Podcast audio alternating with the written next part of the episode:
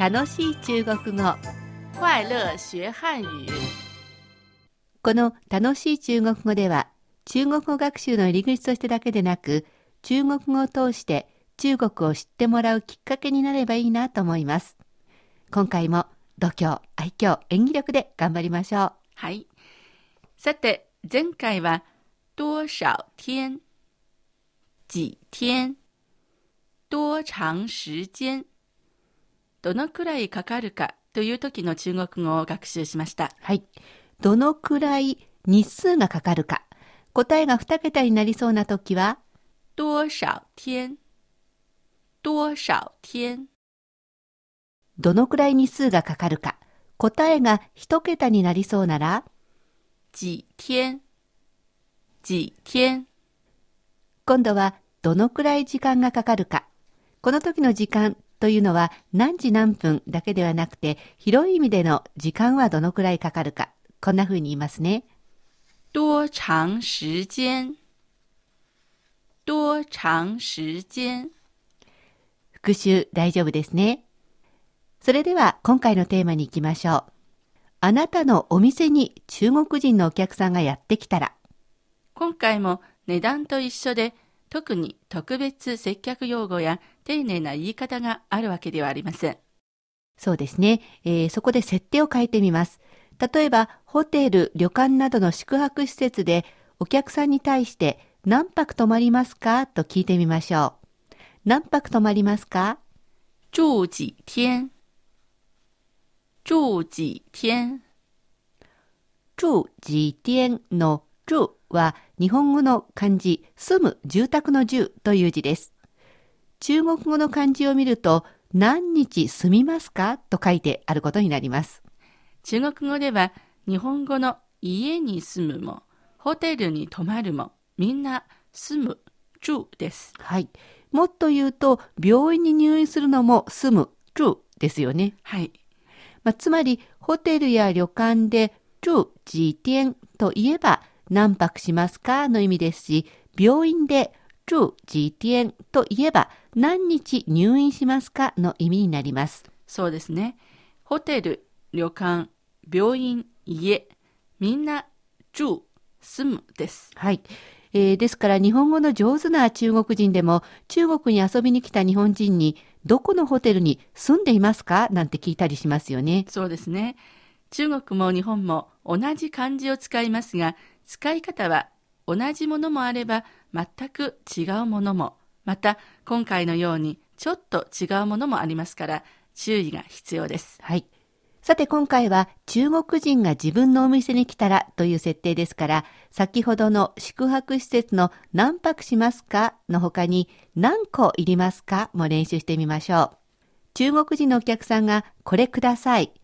要这个と言ったら何個ですか？と聞いてみましょう。まず何個欲しいですか？要几个？要几个？お客さんが3個ですと答えます。要三个。要三个。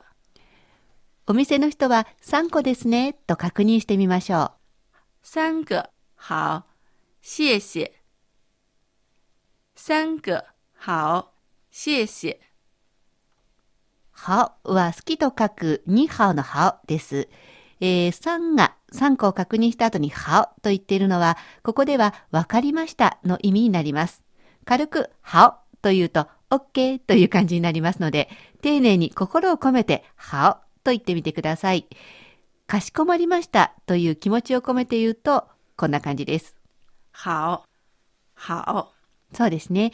えー、ハオという字は、まあ、言葉はいろんな場面で出てきますけど、ここではかしこまりましたというような感じになります。そして、接客の場面ですから、感謝の言葉も忘れずに、谢謝谢謝も最後に言っておきましょう。はい。そして、やはり答えが2桁になりそうな場合、例えばお茶を 100g 買うような時ですね。えーこの時にどのくらい欲しいですか？という時は、要多少要多少と聞いてみてください。いくつどれだけ欲しいかの答えが一桁になりそうな時はじ、答えが二桁になりそうな時は多少、これで聞いてみます。もう一度、例えばお茶のように何グラムというふうに答えが複数になりそうな時、どのくらい欲しいですか？聞いてみます。もう一度言ってみますよ。要多少要多少大丈夫ですね。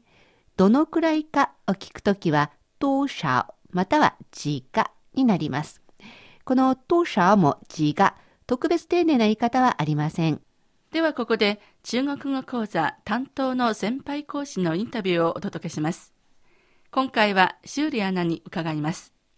修理アナは1999年から2003年にかけて、優しいビジネス中国語を担当していました。それではお聞きください。講座の方針、モットーなどはどんな感じでしたか？はい。私がやっている中国語講座なんですけれども、優しいビジネス中国語と言いまして、はい。つまり、あの、初級の中国語、えー普通の会話とか、あの、挨拶ぐらいができる以上の人に向かってえーいる講座ですね。うん。中国で事業を展開しているビジネス客向かっているあのレッスンですので、まあ、割と中級クラスの中国語と言えるんでしょうか？はい。あの、優しいビジネス中国語ってなってますけど、はいまあ、ビジネス中国語ですから決して優しくはないですね。優しくはないですね。例えば私の手元には2003年の1月の優しいビジネス中国語のテキストがあるんですけれども、携帯電話についてですね。はい。这是最新的手機。こちらが最新型の携帯電話です。うん。新手機新在什么地方？そうですか。どこが新しくなっているのでしょうか、うん。内容がそんなに難しくないですけど、中国との何か事業をやっていない方にとっては難そうですねしいんじゃないかなと思うんですね。実はさっき私もそのテキストをちょっと見させていただきましたが、私の知らないような単語も、つまりその,、ねその場面の仕事をしてなかったら使わないような単語も多いので、まあ、あの文法とか文系はそれほどはい難しくないんですけど、う使っている単語とかはかなり専門的ではありますよね。そうですね。はい。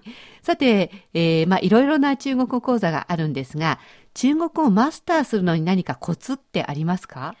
まあ、外国語を覚えるのは結局応用のためですよね。うん中国語を勉強なさっている日本人の皆さんは、例えば近くに中国人の方が住んでいることがあのあるなら、あの例えばあのバス停などで気軽にその中国人の方に声をかけることもできるし、うんあるいは会社にはもし中国人の方が働いていることがあれば、その方にも声をかければいいと思いますね。